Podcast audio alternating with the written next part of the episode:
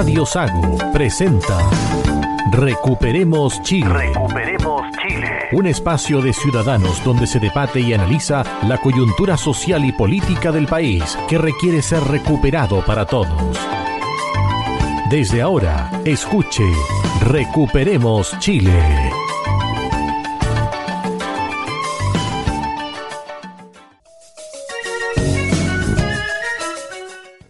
Estamos en el aire acá en Recuperemos Chile, edición del día 8 de enero de 2023, capítulo especial, capítulo 50 de Recuperemos Chile. Hoy con los contertulios Roberto Correa. Roberto, ¿qué tal? Buenas tardes. Buenas tardes a todos los auditores de Recuperemos Chile. Un saludo especial a las comunas de Panguipulli, Payaco, La Unión, Río Bueno, San Paulo, Osorno, Puerto Octay, Puyehue, San Juan de la Costa, Río Negro, Frutillar, Yanquihue, Puerto Varas y Puerto Montt. Los Muermos, Nueva Brauna, Carretera Austral, también llega nuestra señal por allá. Marcelo Alonso. ¿Qué tal, Cristian? Así es, un capítulo especial, capítulo 50. ¿Quién lo dijera? ah? Cuando partimos ese 18 de marzo del año pasado, tímidamente con el capítulo número 1, pero mm, ya estamos en el 50 y agradecido de nuestra audiencia en Radio Sago, que nos escuchan donde Roberto lo acaba de mencionar. No dejaste ni una localidad sin mencionar, ¿ah? Parece que nos escuchan. Carretera Austral, Carretera Austral. No- nos escuchan en, en muchas partes. Así que aquí, sentados en el mediodía del 8 de enero de 2023, viendo cómo parte de este año, viendo cómo está este país y dispuesto a conversar, pues Cristian. Aquí estamos, recuperando Chile. Bueno, uno pensaba que el verano iba a ser un poquito más calmo, pero sin duda que los primeros días de este 2023 han sido muy agitados. Ya a contar del 30 de diciembre comenzó una vorágine a raíz de los indultos que anunció el gobierno, desprolijamente además, pero sentó un tema para el análisis, para el debate y además también todavía están las repercusiones y va a seguir teniendo repercusiones porque este tema del el indulto va a llegar sin duda al Tribunal Constitucional y también va a llegar a Contraloría, pero nosotros tenemos un caso especial acá en Puerto Montt, capital regional, en la región de los lagos, un indultado, Roberto. Bueno, aquí en la décima región está indultado Felipe Santana, como todos pueden saber. Se comenta mucho en las redes sociales que está condenado por robar una, una banca de la catedral y echarla al fuego. Esa es una de las tres condenas que tiene. Aquí los abogados de Felipe Santana apelaron a la Corte de Apelaciones de Puerto Montt y la Corte rechazó el recurso de y confirmó la sentencia a siete años de prisión en contra del joven acusado por delitos de daño, hurto y lo más grave, incendio frustrado en la catedral con personas adentro, en lugar habitado. De acuerdo a la resolución dada a conocer, Santana debe cumplir cinco años y un día de presidio efectivo tras ser condenado en la calidad de autor de delito frustrado de incendio en lugar habitado. Eso es lo grave. ¿Te que tiene cinco años ahí. Roberto, ¿te consta que habían personas dentro de la catedral? Justamente, yo estaba dentro de la catedral en los días que se prendió fuego. Fueron muchos de mis amigos de testigos y es de público conocimiento de los puertomontinos, los muchos que seguían a este reportero que ¿cómo se llamaba? El que estaba en directo siempre. 33 segundos. Sí, un chiquitito que era un reportero ahí. Bueno, hacían barricadas, hicieron barricadas en la esquina de las calles para que no fueran los bomberos. Prendieron fuego a la catedral y fueron los fieles que desde el interior de la catedral apagamos con extinguidores la iglesia. Y esa es una de las tres condenas que tiene. La segunda condena es por hurto simple, que fue la banca que robó y echó a la catedral cuando ya estaban abiertas las puertas Le echó a la fogata de a afuera. la fogata. Tiene 541 días y tiene 300 días por daño a un inmueble de bien de uso público. Entonces, cuando dice no, que este pobre chico fue condenado por eh, echar una banca, no es así. Eso lo dijo el presidente de la República. La Corte de Apelaciones de Puerto Montt no está jugando. Tuvo los antecedentes a la vista. Hubo un juicio aquí justo, digamos. Bueno, salió libre ya está disfrutando de la libertad absolutamente y se ahorró varios días de cárcel gracias a, su, a sus acciones. Pero también esto de los indultos, Cristian, da para da pa un programa O, entero. o sea, el, el presidente dijo, ¿cómo fue Cristian que dijo que esto era Lo que dijo el presidente para entregar una justificación por su decisión fue que esto de los indultos él lo hacía por Chile, por el bien superior Chile.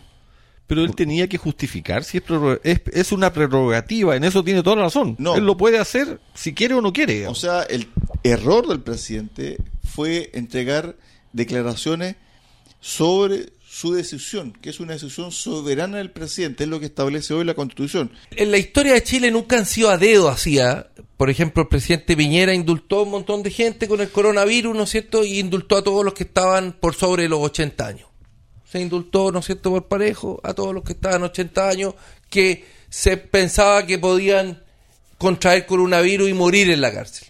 O sea, ha sido así. Todos los presidentes han indultado personas con cáncer terminal, ¿no es cierto? Y que van, la cambian la pena de cárcel por arresto domiciliario total. Pero estos no son jóvenes. Son jóvenes.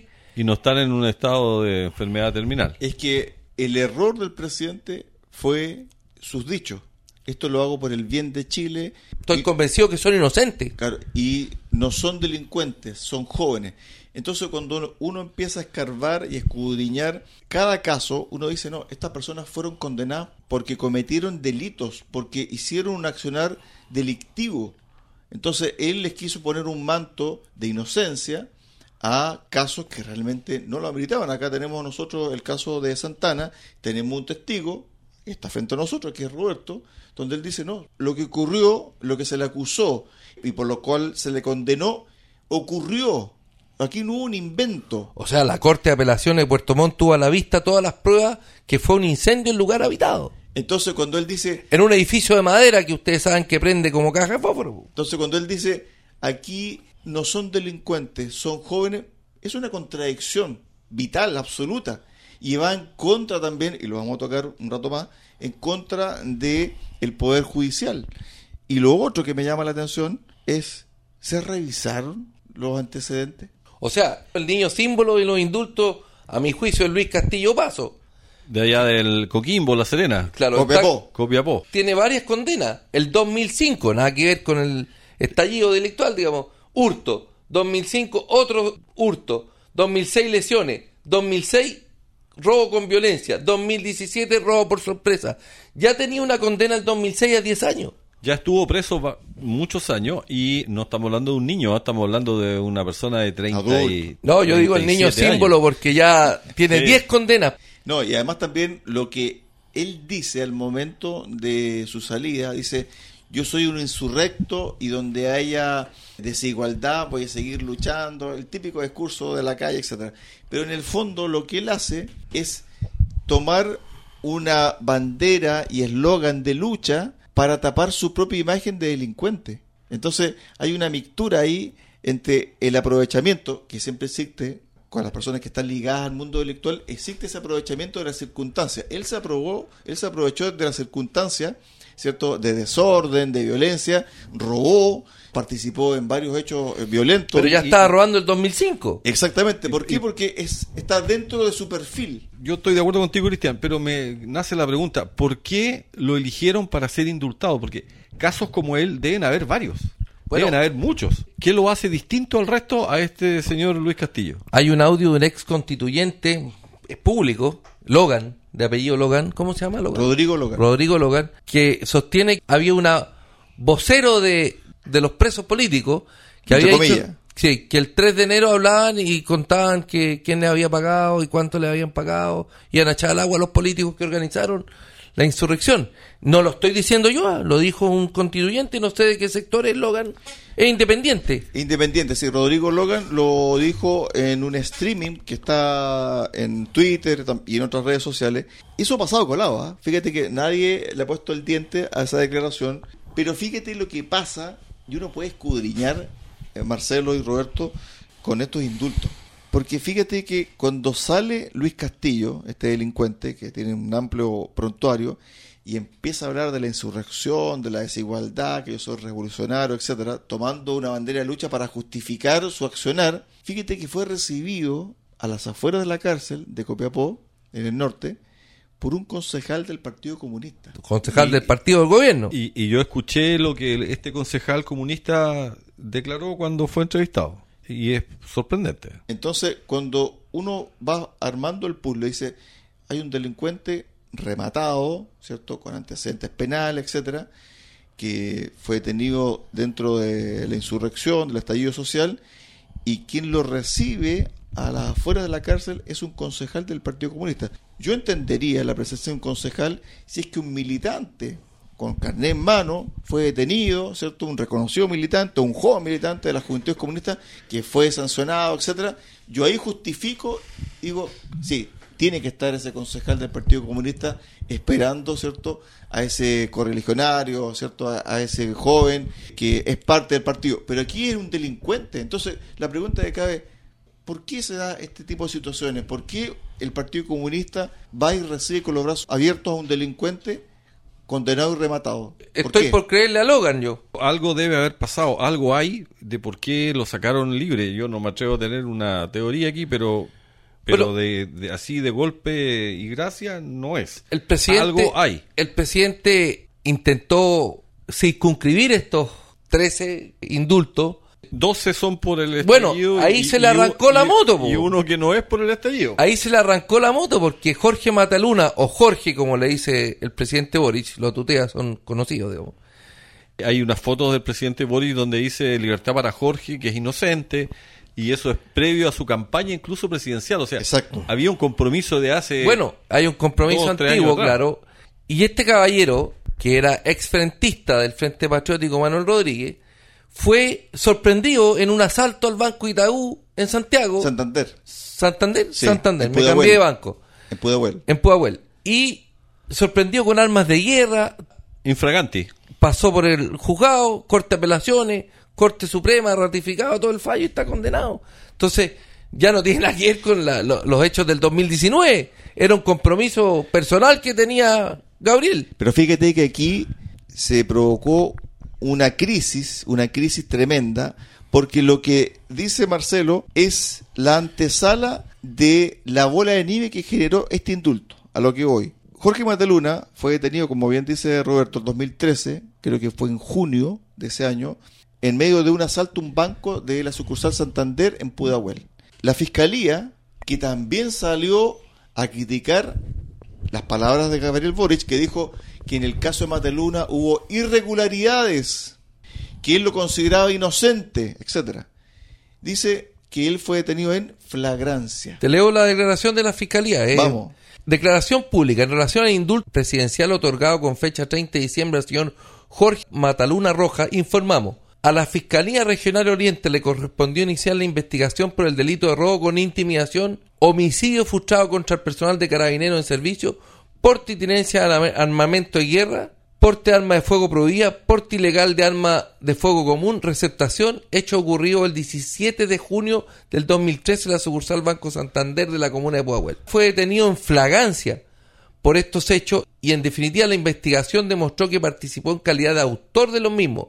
Lo anterior fue refrendado por todas las instancias judiciales. Esto ante los señores jueces de garantía que decretaron y revisaron la medida de prisión preventiva dictada en su contra. Ante los jueces del primer tribunal oral en lo penal de Santiago que dictaron la condena en su contra. Ante los ministros de la excelentísima Corte de Apelaciones de Santiago que rechazaron el recurso de la unidad interpuesto por la defensa y finalmente ante la excelentísima Corte Suprema en diciembre del 2018 quien rechazó el recurso extraordinario de revisión interpuesto a su favor. Todos los anteriores pronunciamientos fueron de carácter unánime. Finalmente en este caso es del caso señalar que todas las irregularidades sostenidas por la defensa fueron ventiladas y rechazadas en el curso de la revisión. Firma Fiscalía Re- Regional Metropolitana Occidente. Este señor Jorge Mateluna había sido indultado ya por el presidente Lagos. Ahí está la otra patita, no en la menor. ley de indulto, que permite a los presidentes indultar, no pueden indultar dos veces a una persona.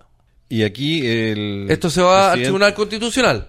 Pero si la ley es clara y la constitución, me imagino que. Este no es un tema de constitución, este es un tema de ley. La ley El dice presidente no respetó la ley. el presidente no respeta la ley y eso sí es un tema de que no respeta la constitución, al no respetar las leyes. ¿Estoy en lo correcto, Cristian? Sí, porque en el fondo aquí se pasó a llevar lo que establece la norma en relación a los indultos. Incluso también van a ser revisados otros casos, no solamente el de Mateluna, pero el de Mateluna es sumamente delicado porque está establecido Textualmente. textualmente. Textualmente, eso No es. puede haber doble indulto, dos indultos a la misma persona. Y aquí estamos en esa, en esa figura. Sí. Fíjate que en la semana, uno de los abogados defensores de Jorge Mateluna, que fue decano de la Facultad de Derecho de la Universidad de Chile, los primeros días después del indulto defendía, pero a brazo partido, la decisión del presidente Boric. Sostenía nuevamente de que hubo irregularidades en el, en el caso, de que su defendido era inocente, etcétera, etcétera, etcétera. Cuando el presidente Boric dice que hubo irregularidades en el caso Mateluna, se pronunció el día martes 3 de enero, es decir, el primer día hábil de este año, la Corte Suprema. La Corte Suprema se reunió el pleno entero ese día en la mañana y dijo, señor presidente, le hacemos un recordatorio, hay separación de poderes y los únicos que pueden establecer condena y sentencia es o son los tribunales de justicia. Le recordó al presidente la separación de poderes y también las facultades que tiene o no tiene un presidente. Fue un masazo, Roberto. Un masazo. Increíble. Para meterle un poquito más de aliño a esta sopa, cuando la defensa de Mateluna presentó una lista de testigos para decir que Mateluna no estaba en el lugar del asalto, uno de los testigos que se presentó fue la ministra del Interior de hoy día, Carolina Toá.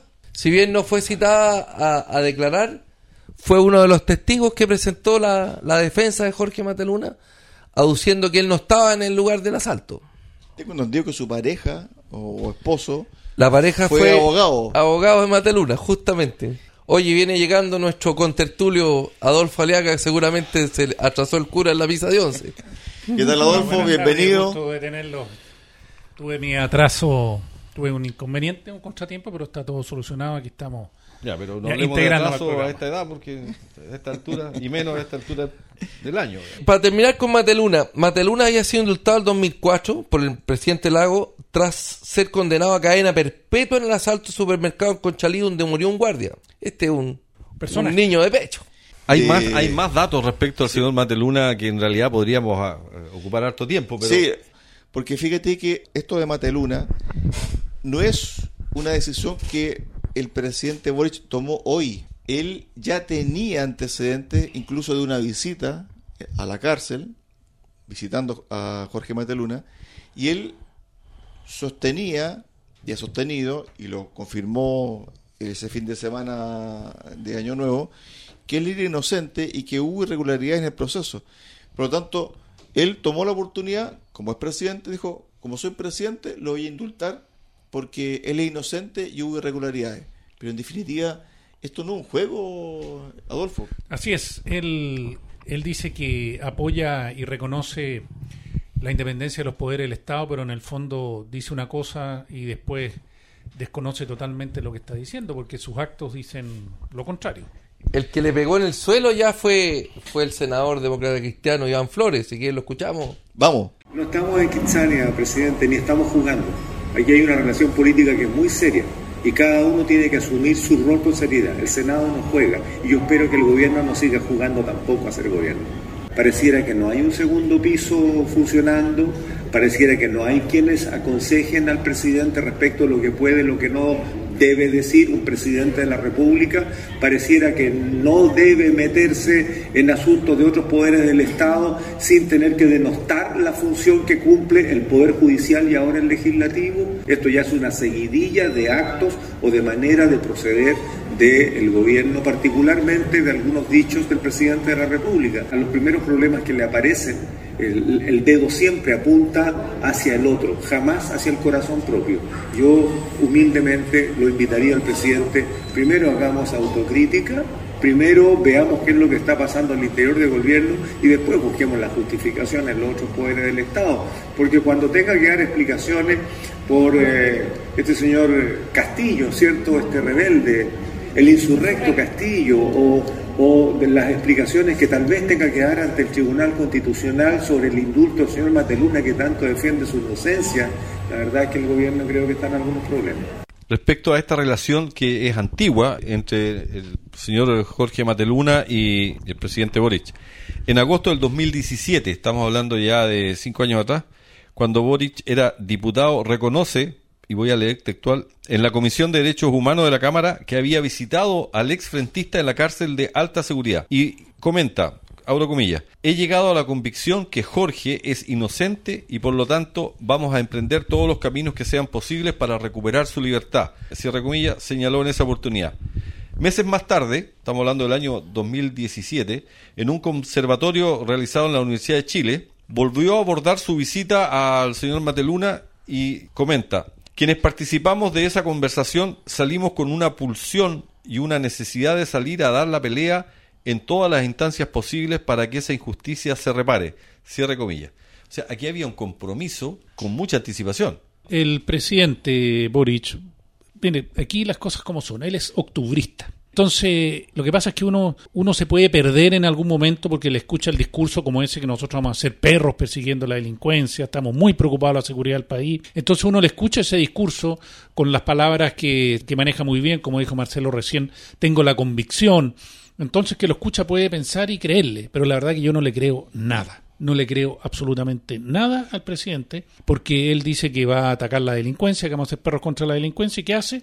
Libera, libera insurrectos que quemaron, eh, quemaron iglesias, quemaron, Robaron. robaron eh, el que atropelló a una funcionaria de la PDI que se está Ese se recuperando. nos estaba pasando colado. Entonces, Entonces, entonces apenas- apenas está caminando en la Teletón nuevamente, el que lo le tiró el auto con premeditación al sí, está libre.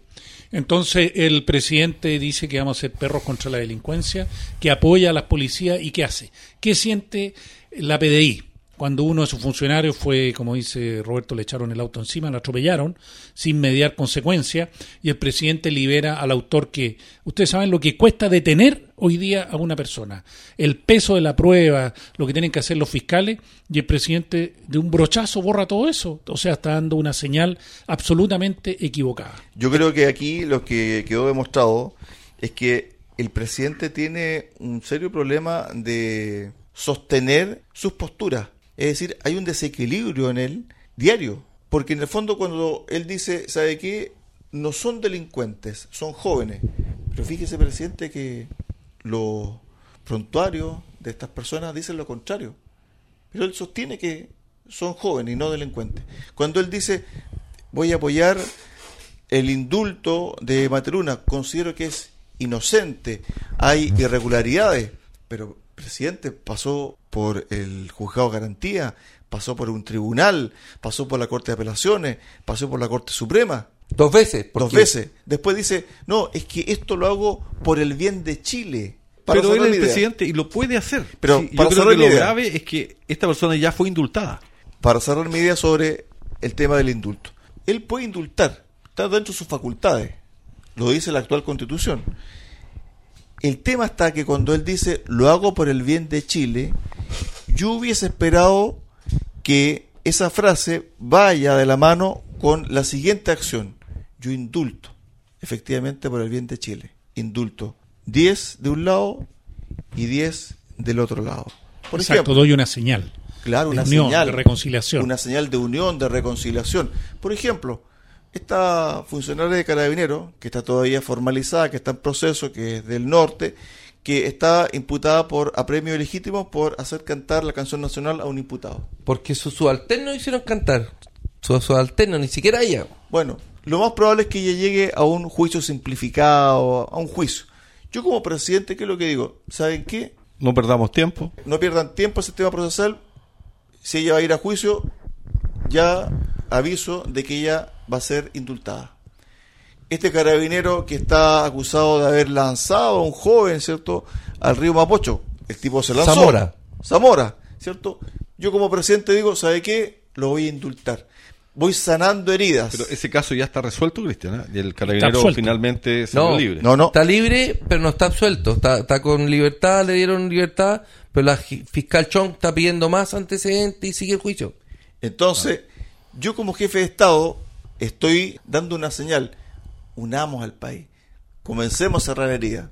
Y Cristian, y si uno escucha las declaraciones de, de personeros del Partido Comunista, ellos dicen que este es el comienzo, que el presidente tiene que seguir indultando personas. O sea, el Partido Comunista está convencido que toda esa gente tiene que estar libre. No, no quiero hablar más del caso Materuna porque yo creo que aquí el Tribunal Constitucional tendrá que decir algo. al Como dijo el senador Flores, va esto va al Tribunal Constitucional, como lo acabamos de ir, porque no se podría indultar dos veces. A la misma persona. La es misma que persona. estamos en un terreno muy, muy delicado en lo constitucional, especialmente la figura del presidente, no solamente está siendo cuestionada desde el punto de vista de la forma y sus dichos, sino que si es que está respetando o no la ley.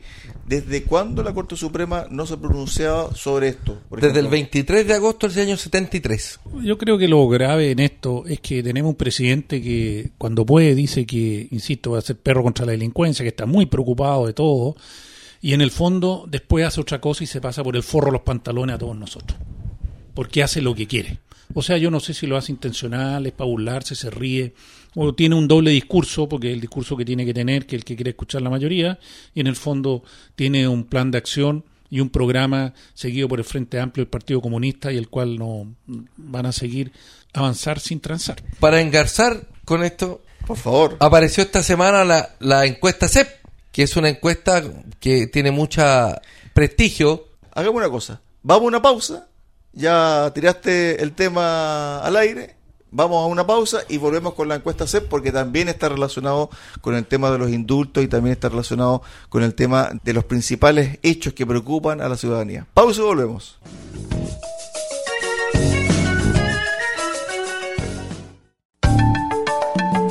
Recuperemos Chile.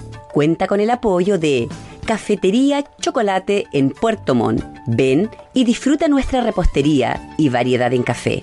Estamos en Avenida San Javier 2013 y en Avenida Nueva 1789 en Cardonal. Y Ferretería Austral Pernos en la capital regional. Presidente Ibáñez, esquina República. Más de 20 años siendo su ferretería.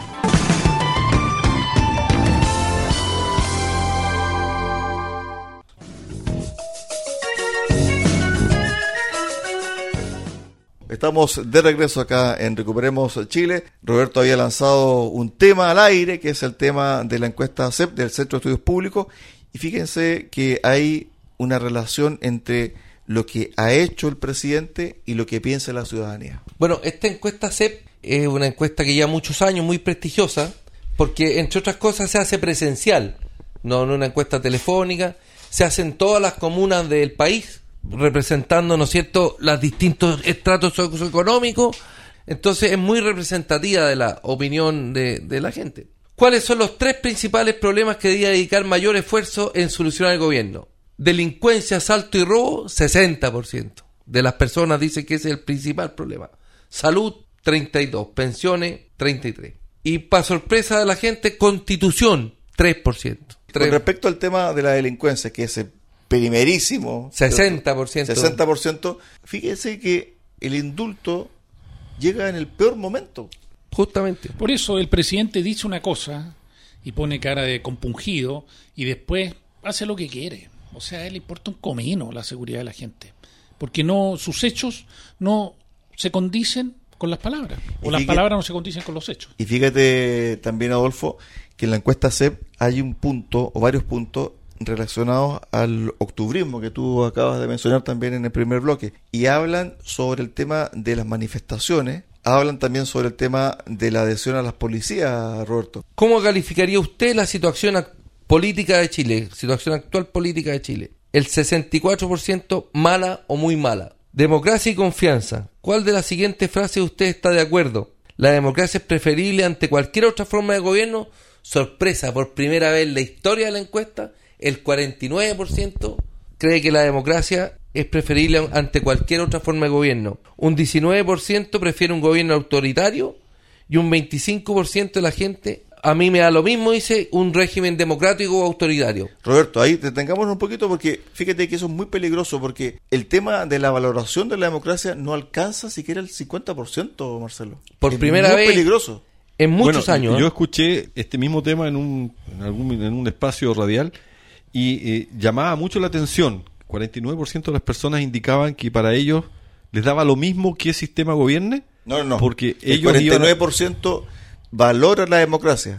Bueno, el El 51... 25, el cincu- 25, el 25% de la gente ¿Le da lo mismo el régimen democrático Ya, que un autoritario? 49 es 25, es un cuarto de la población. Y el 19 prefiere un que- autoritario. Que le da lo mismo que sistema de gobierno porque ellos no se ven representados. Uno podría hilar más fino, pero básicamente es porque la gente no se siente representada con los señores políticos que tenemos en este minuto. 25% de las personas les da lo mismo que el sistema esté gobernando porque ellos dicen, me tengo que levantar temprano. un y ir 19 a trabajar prefiere un igual". autoritario. Claro, entonces Y- la suma... Son 44. Lo que ve la mayoría, la, la respuesta a eso, es que la, la gente está viendo que la democracia no está dando respuesta a las verdaderas necesidades que tiene. Viene aquí la, si- la siguiente pregunta. ¿Qué tan bien o mal o tan mal cree usted que funciona la democracia en Chile? Muy mal 36%, regular 49%, muy bien 12%. Es que ahí yo creo que también tiene que ver con el ambiente que se está viviendo en el país, un ambiente encrispado en lo político, donde la inseguridad campea, el tema de la delincuencia, el tema de la migración, el tema de los delitos violentos, etcétera, etcétera, etcétera. Porque uno pudiese decir, ¿sabe qué? El país está pasando por un mal momento económico, pero no es un tema de la democracia, sino que es un tema mundial o un tema de cómo tú administras tus arcas fiscales.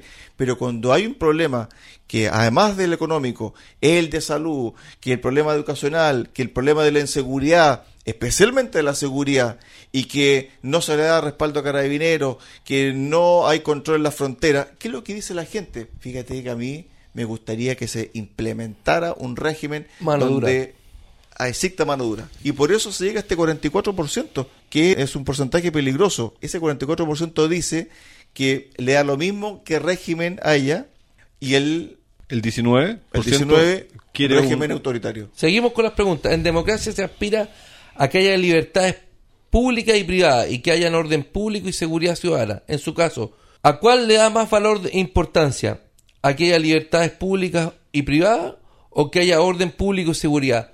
68% de la gente prefiere que haya orden público y seguridad en contra de sus libertades públicas y privadas, que un 10% dice Ahora, dentro de lo mismo, Roberto, en esa encuesta sale que un porcentaje alto de la población ha cambiado sus hábitos en base a la delincuencia. Sí. O sea, hay muchos comerciantes que cierran antes. Por supuesto. Su- hay gente que no sale, no transita determinadas autopistas, no sale en determinados horarios, no va a lugares y, la gente tiene tiene miedo por sus hijos también, que no pueden jugar en una plaza tranquilo por Un el comentario respecto a la, a la encuesta CEP. Es el Centro de Estudios Públicos que tiene más de 40 años de historia. Está Bueno. vigente y emitiendo estos estudios de opinión pública, reflexión y encuentro. Son 40 años que está metido en este tema. O sea, lo que hacen tiene bastante respaldo. Y estuve mirando el equipo de gente que tienen y que trabaja, que son muchos, pero en general es gente joven, de 25 a 45 años. Es un estudio con bastante peso. Mi pregunta, Roberto, a tus cifras que daban ahí. ¿Sale algo respecto a la aprobación del presidente? Si lo dijiste, no te lo escuché. sí, no he llegado a esa parte todavía. Lo que llama la atención, en 40 años, nunca la percepción de la gente era que siempre que, era, que la democracia era la forma de gobierno con 64% y por primera vez bajó a 49, bajó el 50%. Es que ahí tiene que ver también, Roberto, con el octubrismo. Sí. Cuando comienza el tema del vandalismo, del saqueo, de los robos, de este estallido social, de esta insurrección, de este, digámoslo, hay visos que uno pudiese decir de este complot hacia Chile, uno piensa de que la gente entrega su respuesta porque no le gusta la violencia, no le gusta la delincuencia, no le gusta que quemen los negocios, no le gustan los rayados, etcétera, etcétera. Yo creo que gran parte de las respuestas que entregó la gente y de los resultados de la SEP es un masazo a quienes han defendido el octubrismo, como el presidente Gabriel Boric. Bueno, y queda, queda reflejado la siguiente pregunta. O sea, yo quería dentro lo mismo que dice Cristian del octubrismo, que cuando cuando se habló de recuperar un espacio público que es que es en la estación de Metro Metro, Baquedano. Baquedano, El Jardín de la Resistencia. que hay un sector ahí que se tomaron los octubristas, que, que está hecho la estación Metro Baquedano, una estación donde confluye mucha gente, y es importante que tenga salidas de escape y de evacuación. Bueno, esta salida es muy importante. Es la principal salida. Es la principal salida y la tienen tomada. Entonces, hablaron de recuperarla y salieron personajes, por ejemplo, la senadora Campillay, que no podía ser, que hay que dejar como un monumento, algo que refleje, y que Para van van a memoria. hacer? A la, eso, a la memoria. ¿Y qué van a hacer? Lo van a dejar. Van a abrir la estación, pero parcial. O sea, van a dejar igual un sector que refleje esto del octubrismo. Pero la encuesta y los resultados de la CEP dicen lo contrario. La gente odia o no tiene ningún tipo de adhesión a esa forma de, de expresión. Sigo con la encuesta. ¿Cuánta confianza tiene usted en cada una de estas siguientes instituciones? La con mayor confianza la universidad, seguida por la PDI, tercer lugar Carabineros, cuarto Fuerzas Armadas, quinto la radio, gracias a los auditores por la confianza, Exactamente. Sí, porque a nosotros tengo mi duda. ¿eh? seis municipales y en el penúltimo lugar, en la escala de 1 a 100, ocho tienen confianza en el Congreso y cuatro en los partidos políticos. Mala señal, vamos camino a Perú, ya lo tratamos en un programa anterior. Oye, lo voy a volver a repetir. Ese 4% que es la confianza que tienen los partidos políticos son los que quieren darse el lujo de reformar a las policías que están encumbrados en el 70 y tanto por ciento. Carabineros está en el 46, Y la PDI, 53. 53. Imagínate, ¿ah? el 4% quiere reformar al, al 53. No tiene ni una lógica. Bueno, Hay un tema muy importante que tiene que ver con la acción de carabineros para el orden público, donde la gran mayoría de los encuestados dicen que sí, que carabineros tiene que tener facultades, que carabineros debe intervenir. Y en el fondo, aquí es lo que en su momento se discutía. ¿Te acuerdas tú, Adolfo, cuando los octubristas decían no es posible que las fuerzas del Estado traten de avasallar a la gente que se manifiesta pacíficamente, entre Se- comillas? Se, se hablaba de la equiparar la- las, La fuerza. las armas o las fuerzas. La fuerza, entonces Ah, que eh, peleen de uno a uno, vamos. No tienen que ser represivos, ¿cierto? Pero finalmente la gente lo que dice la encuesta CEP es que Carabineros debe imponer el orden y en su momento muchos de los que pregonábamos y sosteníamos y seguimos sosteniendo de que el Estado debe tener un rol superior al de las protestas. Bueno, se está dando la lógica finalmente. Así es, así es, Adolfo. porque la, la mayoría está, estamos aburridos de ver la impunidad, cómo la gente comete delito y no pasa absolutamente nada, como hoy día uno ve los portonazos que le llegan videos a cada rato, la gente entra a robar y no pasa nada, no pasa nada, absolutamente Me, nada. me acordé de un entrevistado que tuvimos acá, don Luis Doren. ¿Se acuerda que nos comentó y compartió con nosotros respecto a esta, al- al- la ley del uso de la, de la fuerza? las esa, esa- normas RUF.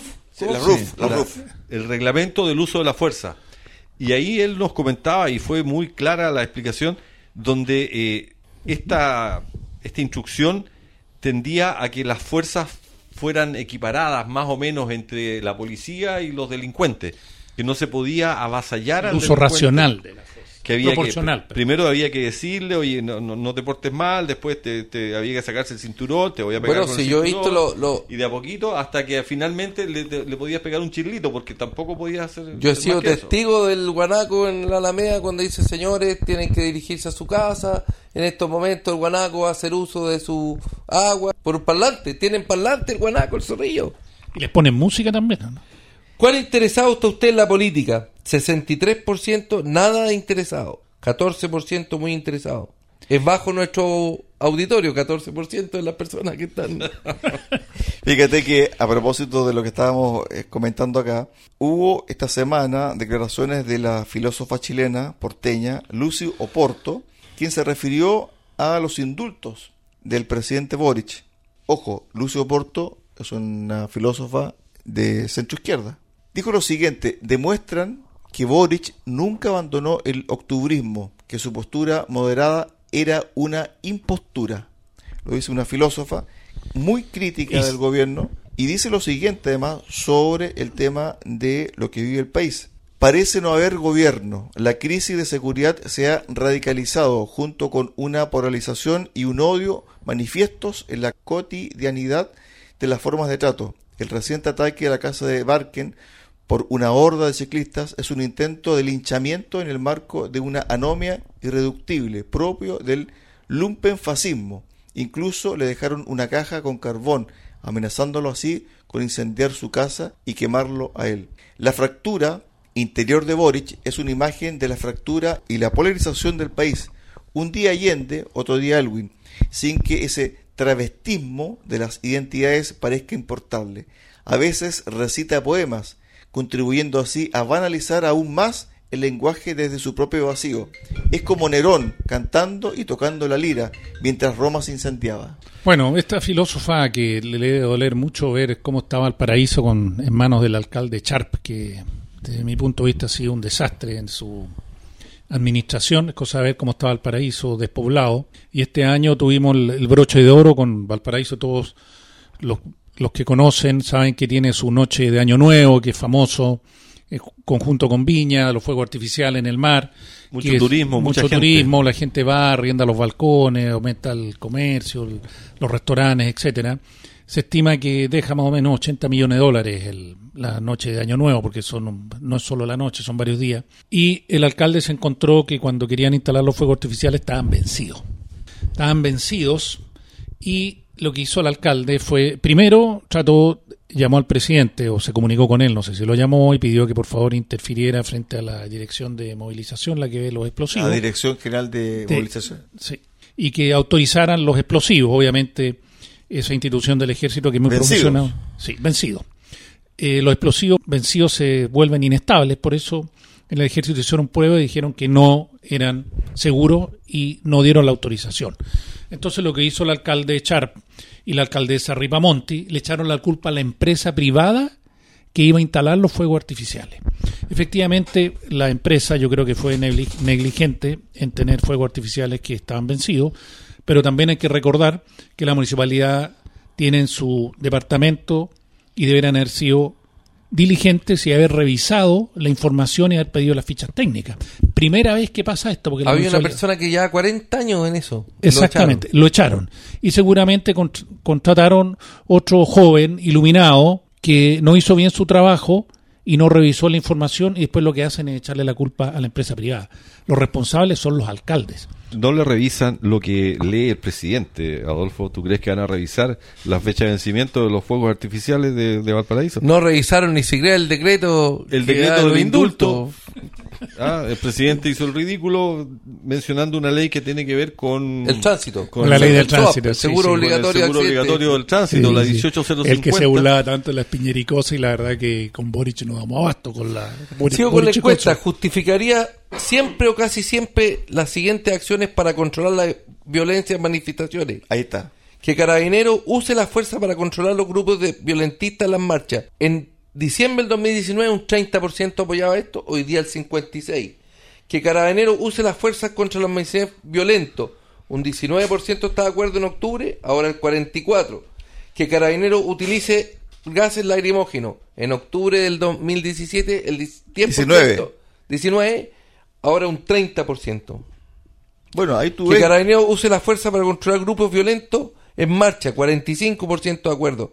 Que Carabineros use la fuerza contra manifestaciones violentos, 57% de acuerdo. Bueno, ahí tú ves que la ciudadanía lo que quiere es, primero, orden, seguridad, poder combatir a los violentistas, poder combatir a la delincuencia. Por eso, ¿cierto? Es que creo yo que el nivel hacia la aprobación al régimen democrático cayó porque la gente lo que quiere tener orden. Y tener Mira. orden significa ser muchas veces autoritario. Esto realmente está desbordado, porque si ustedes le preguntan a la gente de Coquimbo la cantidad de fuegos artificiales que hubo de los narcos, En Caleta Barca también, en Valparaíso. media Mira. hora en Coquimbo de fuegos artificiales, y no es que tiraban una bengala y a los segundos otra, no, era uno detrás de otro el cielo, el cielo iluminado, los narcos, media hora de fuegos artificiales. Independiente de su posición política, ¿usted aprueba o desaprueba la forma como Gabriel Boris está conduciendo su gobierno? Eso es lo que te preguntaba hace un rato. 61% desaprueba y un 24% aprueba. Nada más que comentar. No, Sin comentario. ¿qué, qué- qué más vas a comentar? Yo creo que los resultados de la CEP fue otro golpe durísimo, durísimo para el gobierno, comenzando recién el 2023. Vamos a otro tema. La famosa, ¿cómo se llama? Antes yo, yo di la prueba de aptitud académica. Eh, PAE se llama después pasó a llamarse de otra manera. La y PSU. ahora- la PSU y ahora se llama PAE. Después pasó a la PTU, que era la prueba de transición. Claro. Bueno, esta famosa prueba que se dio ahora con la intención de no generar diferencias entre los niños para que no se sientan mal los que les iba mal en esta prueba, que ya no iban a haber eh, puntajes máximos. Finalmente sí hubo puntajes máximos, sí hubo gente que, que sacó los mil puntos, antes eran 850, ahora son mil puntos los que, los que se necesitan para llegar al puntaje máximo y tenemos una brecha enorme entre los liceos fiscales y la educación particular. Aquí- se, se agrandó esa brecha que era el gran problema que querían disminuir. O sea, aparte de la brecha importante, cómo cayeron todos los, todos, Bueno. eh, bueno, tu Instituto Nacional, Marcelo, para aquí están en Vamos después a lo emblemático. Mira, en promedio Sí. los municipales obtuvieron 569 puntos entre castellano y matemática. En promedio los subvencionados, que antiguamente se acercaban mucho a los particulares pagados, 598. ¿Se acuerdan, señor auditores, que se les prohibió a los apoderados aportar a los colegios subvencionados? Bueno, aquí está el resultado. Cada vez se van acercando a los municipales y el promedio de los particulares pagados 729. Y tampoco puede haber selección hoy día. No, el 30% de los alumnos está en los municipales, el 55% están en los subvencionados y el 10% están en los particulares pagados. El 85% de la población está con 140 mil pesos por estudiante y el promedio de los particulares pagados 400 mil pesos. Yo te voy a- Entonces, le prohibieron a los papás Aportar para aportar mejorar. para que estos eh, 140, en algunos casos llegaban, aportaban 60, 80 mil pesos más. El copago. El copago se prohibió. Entonces, ¿qué hicieron? Le sacamos los patines. Y Me pregunto, ¿dónde estarán esos genios que eliminaron la selección por mérito de los colegios emblemáticos? Eso es otra Deben pregunta. estar escondidos. Yo te voy a comentar, aquí cerquita, en Puerto Varas, y voy a aprovechar de darme una licencia, Cristian, voy a saludar y felicitar a un sobrino, mi sobrino Mateo Benecol, de el curso de del colegio Puerto Varas, sacaron tres puntajes de mil puntos, tres puntajes máximo en el mismo curso. Y mi sobrino sacó 950, así que yo Perfecto. lo felicito y me, me- me siento orgulloso mi sobrino que haya sacado un puntaje tan alto. Por supuesto, las universidades, a todos estos chicos de cualquier parte de- de Chile que sacan puntajes tan altos, las universidades se los pelean, los llaman por teléfono, los contactan antes de las postulaciones que tienen que hacerlo ahora en un par de días más. Entonces, esta, estos resultados que ya generan una brecha con los colegios fiscales, después se siguen agrandando estas brechas porque las universidades, las mejores universidades llaman a los mejores puntajes y se siguen dando estas diferencias que en teoría iban a disminuir. Yo no sé cómo lo querían hacer, si le quitas el financiamiento iba- iban a disminuir las diferencias. No, esa parte yo no la entendí nunca de- del ministro Izaguirre. Voy a meterle el dedo en la llaga aquí a mi contertulio Alonso. El Instituto Nacional, el año 2005 salió noveno, este año 201. Tenía la esperanza que no encontraras ese estudio, Roberto, pero El Liceo número uno, otro colegio emblemático, bajó del 118 al 544. Liceo Niñas, el Liceo 1 es el Sí. Liceo Niñas de Santiago. El Liceo de Aplicación Libre del 352 al 944. Barros Borgoño es el que le tira las bombas a los militares ahí. Del 363 al 957. No, el Barros Borgoño está en calle San Diego con Pedro Lagos. Ah, y quiere... El Limba. El Limba. Eh, Ah, y este- ese, ese pasó del 363 al 500 al 900 957. 957. Mi- mira la diferencia. Y el de- Barros de- Arana del 523 al 883. Aquí los colegios particulares, yo hablo por mi hijo que está en un colegio particular pagado, hicieron un esfuerzo tremendo por volver lo antes posible el año 2020 con mascarilla, con las ventanas abiertas en invierno a clases presenciales. Y los colegios municipales y subvencionados volvieron el segundo semestre del 2021. Bueno, que recordemos que en ese momento, cuando estaba el ministro Figueroa, Adolfo, incluso se le presentó una acusación constitucional porque él quería que los alumnos volvieran a clase. Y recordemos que la oposición, que hoy son gobierno, se opuso tajantemente, lo acusaron constitucionalmente, bueno, los resultados académicos están a la vista. Sí, pero fue el colegio de profesores principalmente el que dijo que no era posible, rasgó vestidura, que la salud de los niños era lo primero, etcétera, etcétera, y hoy día tenemos el resultado. El mejor colegio público es el Augusto de Almar, Ñuñoa. Ñuñoa ha sido el mejor colegio municipal del país, puesto número 15 en el ranking. Lleva un director que tiene 28 años, un director que pone mano dura, no acepta los paros, no acepta los paros de profesores. Bueno, hace una semana el director fue suspendido por decisión de la alcaldesa de Ñuñoa, que es del Frente Amplio. Entonces, sigamos bajando los patines.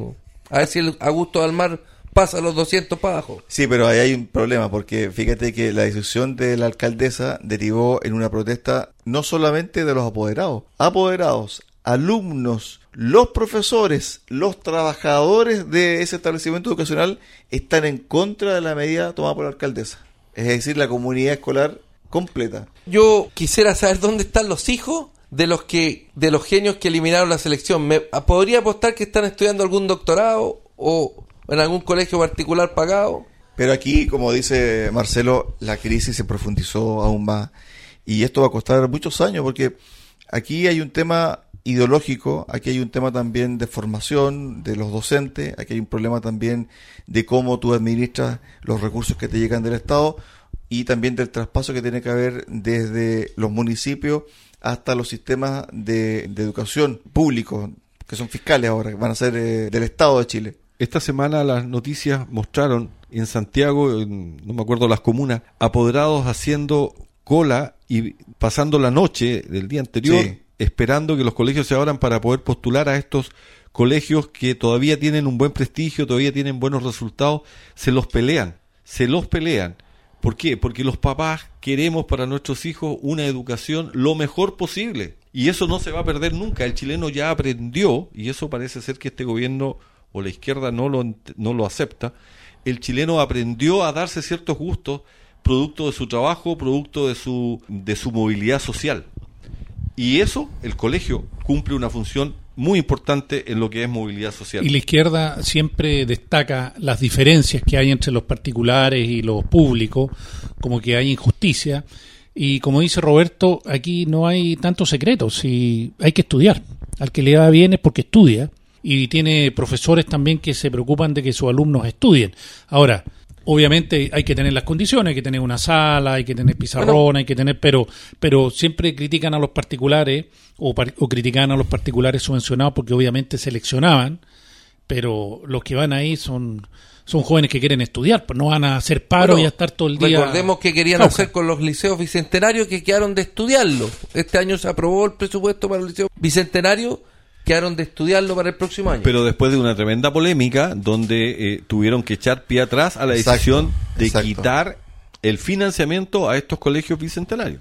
A la izquierda no le gusta la excelencia. Cuando vea algo que funciona bien, no, tiene que meterle mano y echarlo a perder. Bueno, como el colegio de Augusto de Almar, el mejor colegio. El mejor colegio respecto a los puntajes, el director 28 años, ahora... Ha pasado por todos los gobiernos, no es un director de izquierda ni derecha, ha pasado por todos los gobiernos un académico destacado. No importa el color político del, docente, mientras no deje ver, no deje traslucir su ideología al alumno, el docente, perfecto.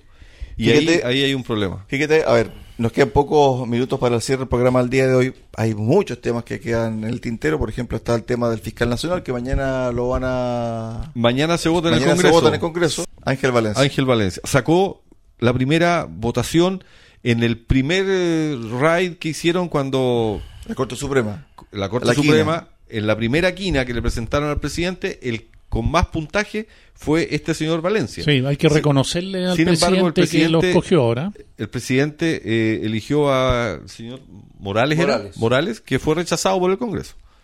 Pero este tiene votos aparentemente. Sí, Elizalde tiene que, el presidente del Senado tendría que inhabilitarse, dicen los políticos, los demás senadores, porque es el padrino del hijo de... ¿El padrino del hijo de Elizalde? No, no ¿Elizalde es el padrino del hijo del señor Valencia? Sí. Sí, ahí son compadres.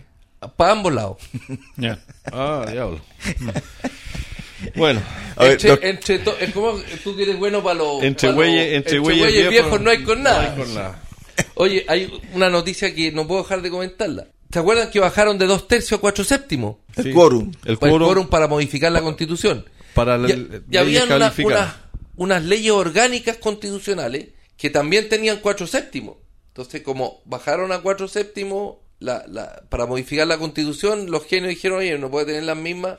Y se aprobó en la Cámara de Diputados, espero que no pase el Senado, que se van a... Las leyes orgánicas van por mayoría simple. ¿Qué son las leyes orgánicas? La que regula el sistema electoral, las Fuerzas Armadas, el Banco Central, la Contraloría, los tribunales, todo puede quedar en manos de una mayoría simple. Entonces, si un día tenemos una mayoría que quiere reformar la, el Banco Central, el Banco Central, por ejemplo, con 26 votos en el Senado. Sí, pero yo creo que eh, No va a pasar en el Senado, espero. No, no, pero eh, también está el, el nuevo proceso constituyente que ya pasó el Senado, ahora tiene que venir la Cámara de Diputados, pero vamos a ver si ahí están los votos. Ahí, ahí, ahí está el riesgo para Bueno, el nuevo proceso... el nuevo proceso. La, el, los derechos humanos, ¿cómo se llama? La, la Bueno, institución Y, y hay plebiscito de entrada, ¿no? A la Comisión Nacional de Derechos Humanos. humano ya Presentó un recurso. presentó un recurso para decir que este proceso no es, Es inválido. es inválido porque Que no ilegítimo. Es, es ilegítimo, justamente. ¿Y, y por qué? ¿En qué se basan? O Y sea, que yo no estoy- es 100% electo los... los Ah, que los, los convencionales de ahora no, no son el 100% Claro. electos. Justamente, entonces... No, pero ahí, hay, un- ahí ellos se lo la bandera porque en el fondo,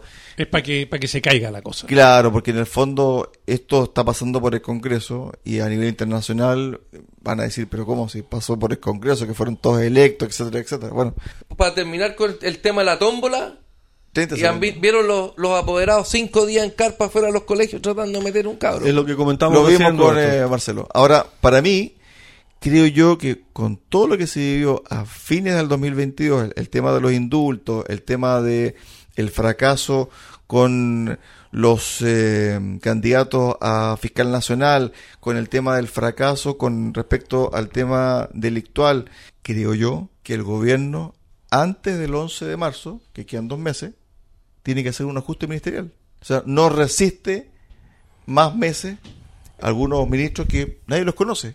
Entonces creo yo que el presidente Boric debe hacer un giro, cambiar algunas personas, porque en el fondo no están dando el ancho. Muchachos, Ya, sin comentarios. nos vamos. Voy a- Roberto. Nada, pues, en verano uno pensaba que íbamos a comentar noticias más lúdicas, pero uh, esto es una tormenta perfecta. Marcelo. Sí, a propósito de noticias de verano, esta semana dos chicos se tiraron al agua de una altura de 30 27, 30 metros en Angol y, entiendo que los dos quedaron bastante complicados, uno con riesgo vital. Señores veraneantes, señores turistas que usan nuestras aguas del lago y ríos de la región, tengan cuidado, cuídense, no, no echen a perder las vacaciones de, de una forma trágica.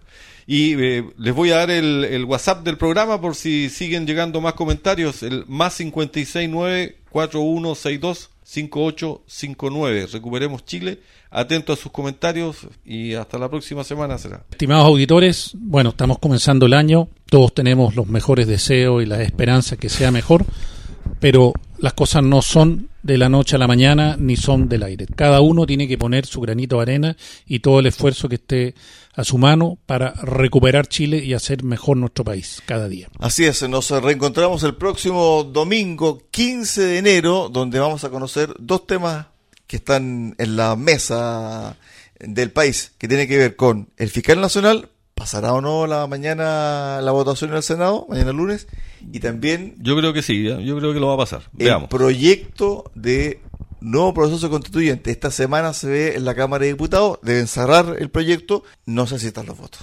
Como dijo Chalper, no me tiro, dijo Chalper. Nos vamos. Que tenga usted una excelente tarde y nos reencontramos el próximo domingo acá en Recuperemos Chile.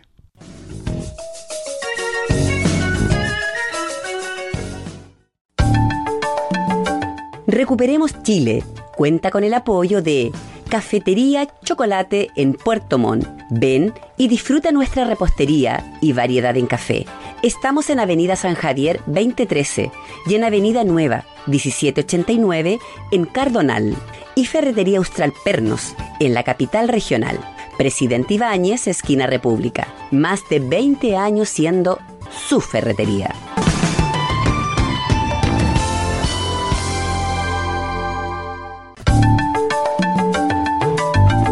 Radio Sago presentó Recuperemos Chile. Recuperemos Chile. Una hora de debate y análisis sobre el presente y futuro del país que los ciudadanos quieren recuperar. Recuperemos Chile. Vuelve el próximo domingo acá en Radio Sago.